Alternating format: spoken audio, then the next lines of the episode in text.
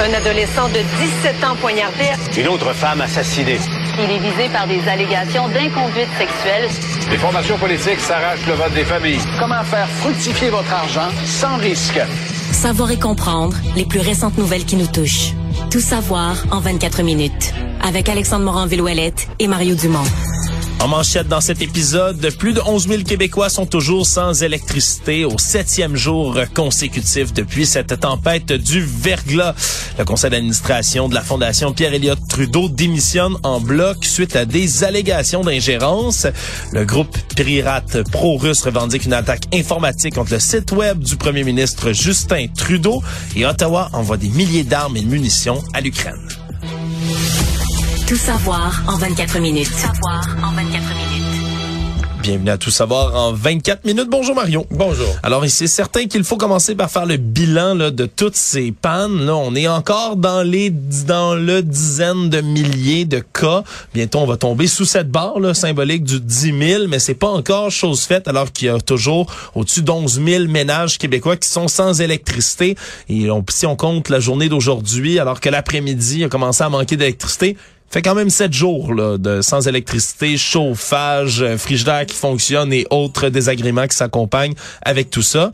Ouais, et, c'est plus tant que ça d'abonnés, mais c'est encore, aux dernières nouvelles, c'est encore deux, entre 250, 260 pannes différentes. Donc, il en reste encore des, des rebranchements à faire. Puis on sent aujourd'hui que ça va moins vite. C'est-à-dire qu'on est dans des plus petits rebranchements ici et là qui rebranchent peu de peu d'abonnés à la fois. Ou encore dans des cas extrêmement complexes. C'est ce qu'on expliquait du côté d'Hydro-Québec. Là, il y a des endroits où faut faut casser des branches, faut tasser des morceaux d'arbres pour se rendre à l'endroit pour réaliser la panne. Il y a encore par exemple ben, des arbres qui peuvent être dangereux, qui sont pas complètement élagués. Donc il y a un travail qui est encore à faire. Puis l'autre problème, c'est les gens euh c'est le poteau euh, à la maison là parce que oui. Hydro-Québec son son réseau s'arrête à l'entrée de votre maison. Mais le poteau d'entrée, le tube euh, où les fils rentrent chez vous, dans certains cas, il a été abîmé par les euh, par le verglas ou par une branche qui est tombée ou par les fils qui ont tiré dessus. Et là, euh, ça prend un maître électricien, c'est vraiment une ressource spécialisée, un maître électricien pour arranger ça. Et ils sont pas faciles à avoir là. Mais surtout quand, comme à Montréal, où il y a encore la majorité des pannes qui perdurent en ce moment, il y a des blocs appartements. Et quand c'est un bloc appartement qui est affecté, par exemple, il y a un cas qui a été rapporté par nos collègues du Journal de Montréal sur la rue des Selles, dans le Côte des Neiges. Il y a un immeuble qui a perdu justement le mercredi 18 h par le courant parce qu'il y a un arbre qui est tombé en arrière de l'immeuble, mais qui a arraché littéralement les fils qui étaient branchés dans le mur de l'immeuble. Donc à ce moment-là, oui, on va rétablir le courant du côté d'Hydro-Québec, mais comme tu le dis, disait, faut quelqu'un pour remettre les fils. Et le problème, c'est que c'est la responsabilité du propriétaire. Oui, parce que ceux-là n'appartiennent pas à Hydro. Là. Ceux qui sont euh, le, le, tube sur la maison lui appartient. L'entrée appartient au propriétaire. Exact. Puis là, ça appartient, comme le, je l'ai dit, au propriétaire et pas au locataire. Puis il y a des gens, eux, qui, qui ont hâte de recouvrir l'électricité. Et dans non, certains mais cas, si t'es locataire, que l'électricité est revenue, à passe sur le trottoir dans le fil devant chez vous, mais que ton propriétaire s'est pas assuré de faire arranger son entrée électrique, puis là, t'as toujours pas d'électricité malgré que Hydro l'a rétabli devant ta maison. Là, t'es pas content beaucoup. Là. Ben exactement. Puis il y a des locataires là, qui, pendant là, 24-48 heures, ont harcelé le message de leur propriétaire sans avoir une seule réponse et qui, là, ben, s'organisent entre eux-mêmes pour payer de leur poche l'électricien pour recouvrir l'électricité en attendant, tenter de faire des démarches peut-être par la suite pour euh, se faire Recouvrir rembourser. ouais. Absolument, mais il y a des cas comme ça qui émergent, hein, qu'on Mais Est-ce que tu as le droit, est-ce qu'un électricien va aller faire du travail sur un édifice qui appartient pas, mais c'est Ouais. des locataires. C'est effectivement c'est des question intéressante en droit, là, mettons, ouais.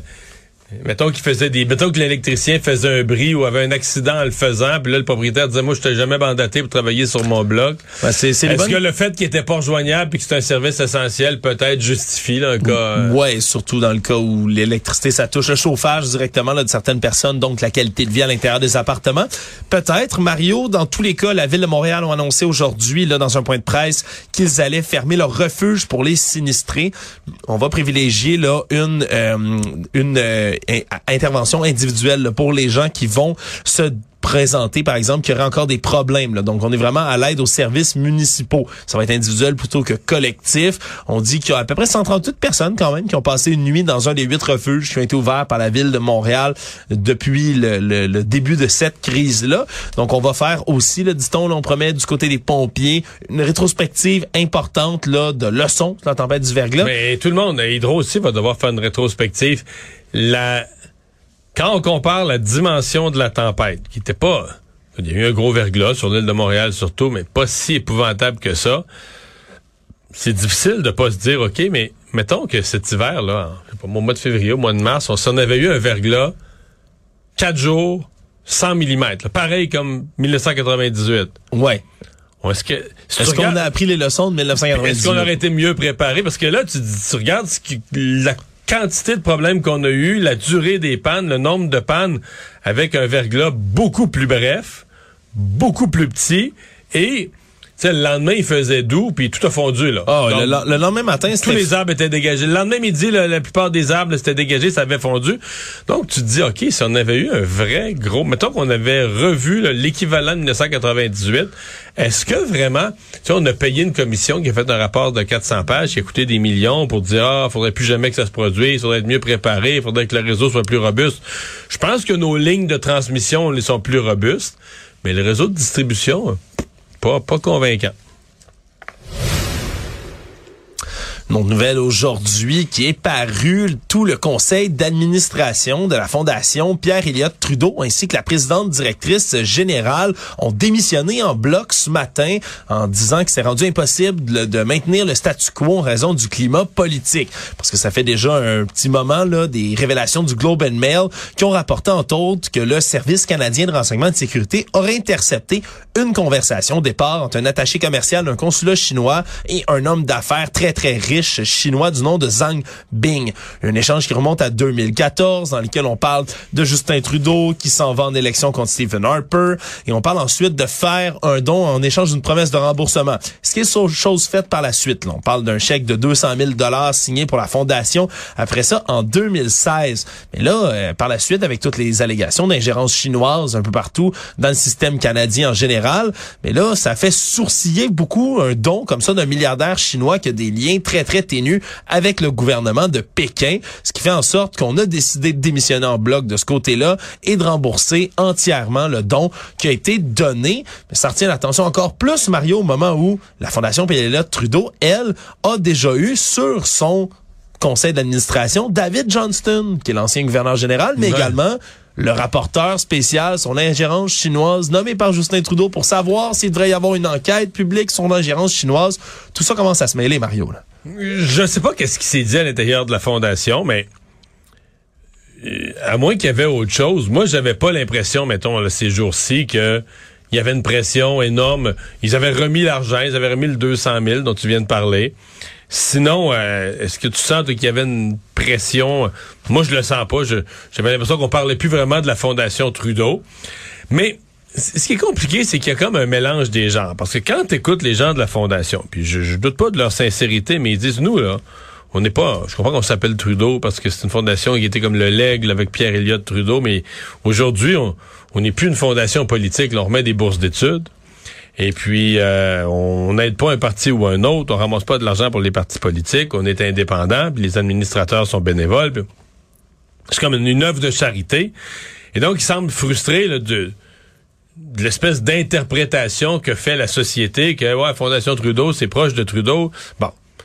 Mais de l'autre côté, tu dis, ouais, mais là, la Chine, eux, là, les 200 000 qu'ils ont donné à Fondation Trudeau, tout de suite après l'élection de Justin Trudeau comme premier ministre, eux, la Chine, il avait l'air à penser que c'était une façon de se coller sur les Trudeau, là. Oui. Peut-être qu'ils se trompent, hein. peut-être qu'ils peut-être que c'est les, les, les, les, gens haut placés, riches chinois qui se sont trompés puis qui ont donné à la Fondation Trudeau en pensant que ça les rapprochait de la famille Trudeau, ah, puis que c'était une erreur. Mais quand même, si eux ont pensé ça, puis on pensait ça, pas juste qu'ils l'ont pensé, ils l'ont pensé à 200 000 pièces. Ouais, ils ont haché dessus. Oui, ouais, ouais. Ouais, je pense qu'il y a, y a tout cas, il y, y a une petite confusion des genres. Il y a minimum une impression qu'il y a un lien ou une amitié. Ou une... Bon, puis la Fondation Trudeau, on peut penser que les gens qui sont nommés là-dessus, ben, c'est encore des, des amis du régime libéral. Justin Trudeau en a été membre. Son frère est toujours membre, Alexandre Trudeau, également, de cette... euh, de cet organisme-là. Justin Trudeau lui s'en est retiré, ça se comprend parce qu'il est premier ministre. Mais est-ce que c'est encore si loin que ça de la famille Trudeau? En tout cas, c'est pas ce que le public semble penser. Puis c'est pas ce que les gens de la Chine pensent, semblent penser. Actualité. Tout savoir en 24 minutes. Toujours sur la scène fédérale, un groupe de pirates pro-russes ont revendiqué une attaque contre le site du premier ministre canadien Justin Trudeau au même moment où il reçoit là, son homologue ukrainien Denis Shmihal à Toronto en ce moment. Euh, disons que vers le début de l'après-midi, c'était difficile d'accéder au site Internet du premier ministre ainsi que le site du fabricant d'autobus Novabus dans panne lui aussi également, ce qu'il y a un lien là, difficile à dire. Mais par la suite, on a revendiqué sur le compte Telegram du groupe No Name cette attaque-là. Et No Name, c'est ce qu'on appelle des hacktivistes. C'est des pirates informatiques qui ont des motivations politiques dans bien des cas.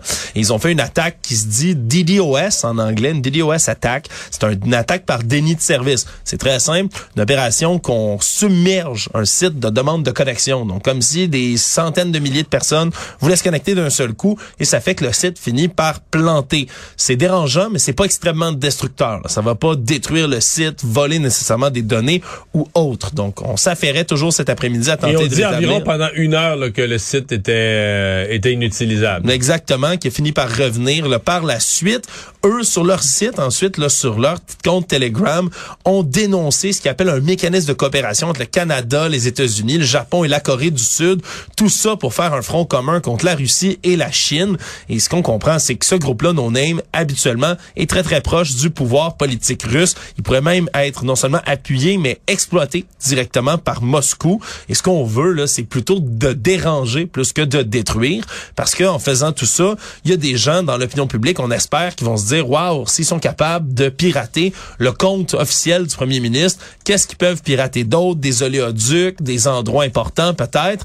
Bref, c'est ce qu'on veut provoquer comme panique dans l'opinion publique. Mais d'un autre côté, Mario, le site du premier ministre, là, puis on parle du site officiel de présentation du nom de Justin Trudeau, c'est pas, un, c'est pas un site extrêmement sécurisé avec des données sensibles et autres. C'est vraiment pas là qu'on est. Non, c'est pour écœurer, faire de la visibilité. euh, Ouais, démonstration de force C'est un ça. peu, mais qui est toujours là, regrettable à regarder, surtout dans une journée comme celle-là où on reçoit quelqu'un de l'Ukraine. Ça démontre qu'il y a ça fait, encore par- une- ça fait partie des guerres d'aujourd'hui et de demain.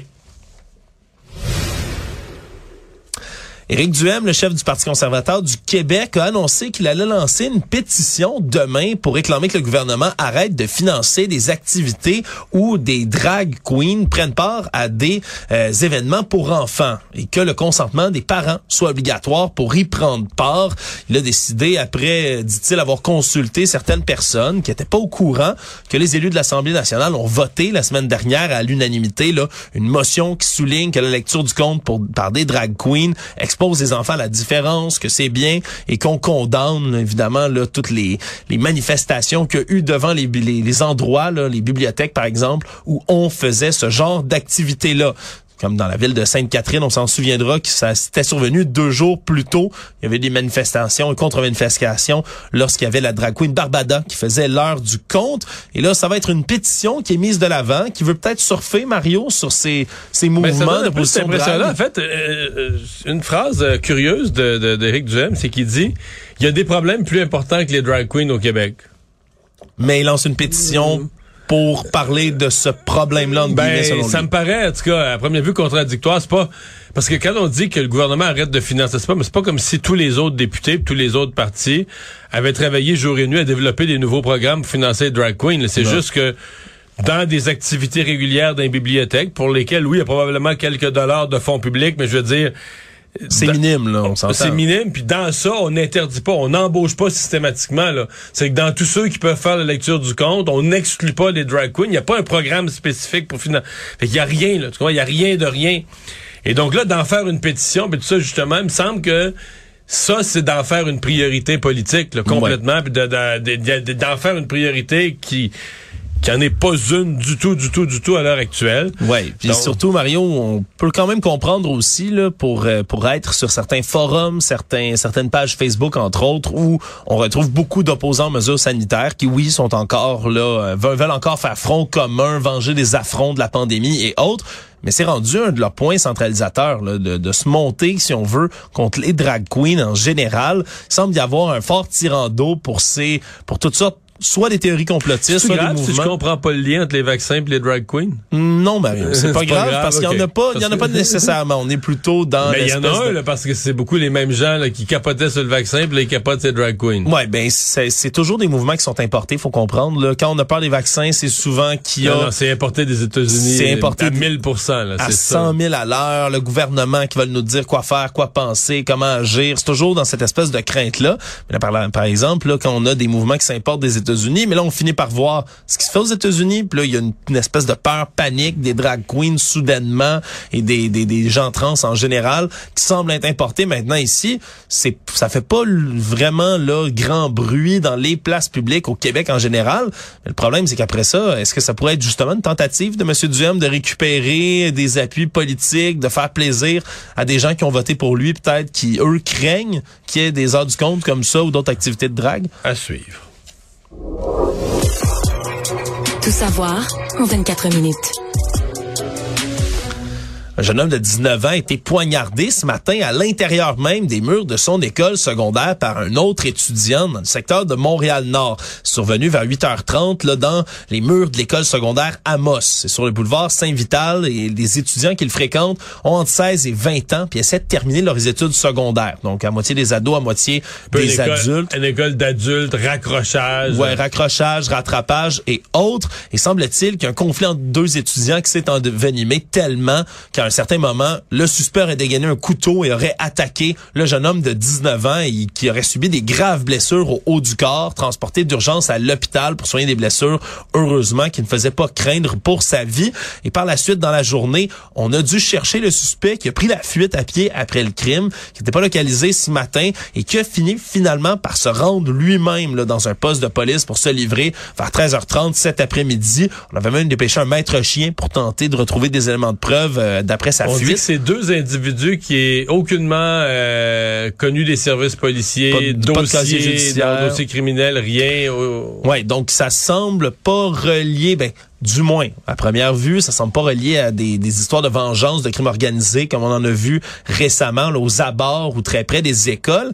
Mais ça vient quand même démontrer un autre épisode de, de violence armée dans, dans Ouais, les écoles vraiment, aussi, mais Mario. surtout, ça vient démontrer. Je te dire une affaire. On s'est comme endurci, là. Parce que ce matin, l'école a continué comme si de rien n'était. on n'a pas fermé l'école, on n'a pas évacué.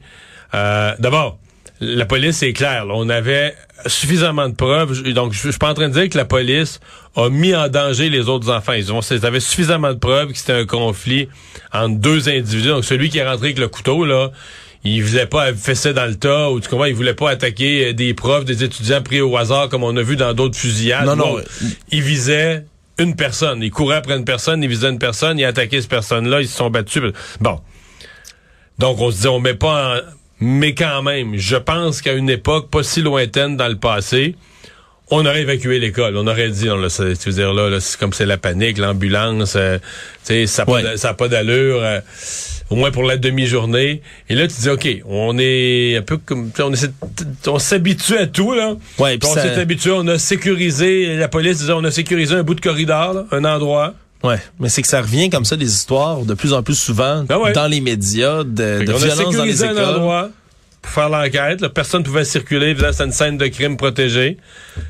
Mais la journée d'école a eu lieu normalement. Dans une école où une attaque au couteau est survenue à 8h30 le matin.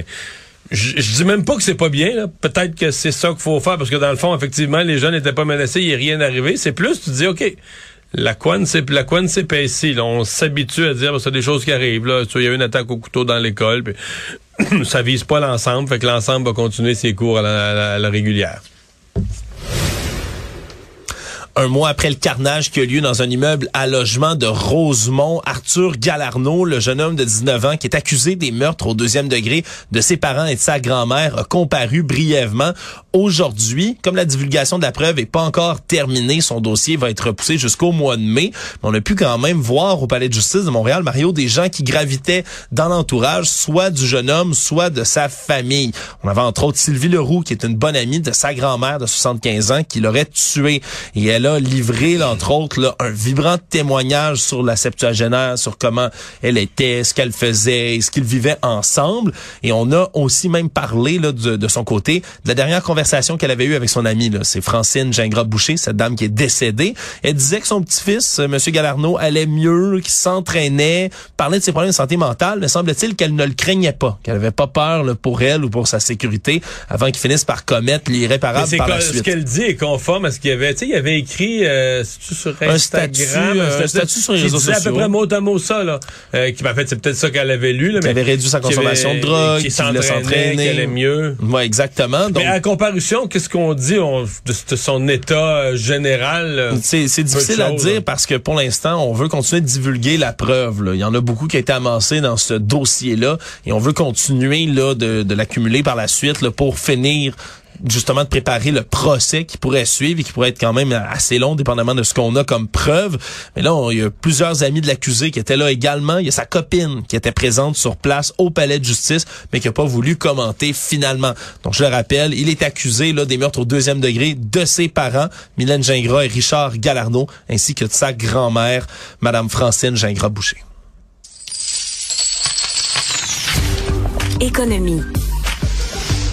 Mario, ça va mal pour Tupperware? Ben oui. Très, très mal. L'action qui a chuté depuis hier de plus de 50% là, Vraiment une dégringolade Ça ferme monstre. plus étanche. Ouais, ça ferme plus étanche, certains, les Tupperware. Mais vraiment une dégringolade qui est impressionnante parce que vendredi... Ouais, mais c'est parce que c'est eux-mêmes qui... Quand une compagnie ou quand les dirigeants d'une compagnie eux-mêmes l'expriment du pessimisme, laissent entendre qu'ils voient mal comment ils vont continuer leurs opérations, c'est difficile de pas demander aux, de demander aux investisseurs de rester calmes. Ouais, exactement. La phrase exacte dans ce dossier réglementaire qui a été publié vendredi passé, c'est un doute substantiel sur la capacité de l'entreprise à poursuivre ses activités. Ouais. Faut comprendre, on avait déjà fait, Mario, à cette émission même, là, certaines entrevues avec des représentants de Tupperware ou d'ex-représentants, gestionnaires d'équipe. Ouais, parce qu'il y avait déjà eu des, des signes de vacillement à l'époque. Oui, parce que les, euh, disons que les opérations financières de Tupperware, ça allait pas à plein régime comme ça a déjà été le cas dans les 77 ans d'existence de l'entreprise. Faut comprendre qu'avec la pandémie, les visites en personne, là, les fameuses soirées Tupperware, ben ça a pris le bord. Puis ça, ça a été extrêmement difficile pour l'entreprise de récupérer tout Sauf ça. au Québec. Sauf au Québec, ça s'est poursuivi. Au Québec, euh, le, le, il y a plusieurs espèces de leaders, de spécialistes des réseaux sociaux qui ont repris le relais. Et les ventes de Tupperware au Québec pendant la pandémie, quand toutes les soirées ont arrêté, le transfert sur les réseaux sociaux, le transfert sur des influenceurs a été tellement fort que les ventes ont connu des records de tous les temps. Ben, là, faudrait... Mais il semble que c'est un phénomène local parce que mondialement, c'est un effondrement des ventes. Là. Bon, ben maintenant, avec le prix qui s'est rendu, on pourrait nationaliser Tupperware au Québec, Mario? C'est vrai. Hey, peut-être qu'on pourrait. Euh, c'est quoi, là, une pièce et 20 l'action, quelque chose comme ça? Peut-être qu'il y a des Québécois qui peuvent racheter Tupperware, appliquer la méthode des influenceurs québécois, relancer l'entreprise. On va appeler M. Fitzgibbon avec cette. Ah, pourquoi Tupperware serait pas vendu dans le panier bleu? Ah, c'est encore mieux. Là, tout à coup, le panier bleu serait enfin, fermerait enfin étanche. Ça, c'est génial. Le monde. Le panier bleu est un panier Tupperware. Imagine que ah, le slogan. Mais ça serait bon. On, a, on vient de trouver quelque chose. On, continue, on continue. trouve toujours quelque chose, Mario, ici à cette émission. Justin Trudeau à la, sur la scène internationale qui était, je le disais un peu plus tôt aujourd'hui, avec le premier ministre de l'Ukraine, Denis Shmival, pour parler d'envoi de nouvelles armes, de nouvelles munitions là, pour les troupes ukrainiennes. On parle d'envoyer 21 000 fusils d'assaut de la réserve canadienne, 38 mitrailleuses et 2,4 millions de munitions supplémentaires qui ont été annoncées dans le cadre de cette visite-là. On a parlé aussi de nouvelles sanctions Donc 14 individus, 34 entités russes qu'on juge comme complices de la guerre. Là-dedans, c'est beaucoup, beaucoup de gens qui ont des liens avec le groupe de la milice militaire privée Wagner, le secteur de l'aviation russe également. Et on parle d'une autre ronde de sanctions qui va viser aussi des acteurs du, du secteur de la finance qui sont au Bélarus, qui est évidemment un pays qui est allié avec la Russie et satellite dans son invasion. Donc c'est peut-être pas autant que les États-Unis, leur plan massif à coups de milliards, Mario, non, mais, il faut fournir des munitions parce que les, euh, écoute, les, les coulages d'informations euh, qui sont survenus, les, informations du, du Pentagone qui ont coulé, qui était jamais supposé couler, qui laisse entendre aux Russes, qui donne l'information aux Russes qu'il y a certaines faiblesses point de vue approvisionnement en armes.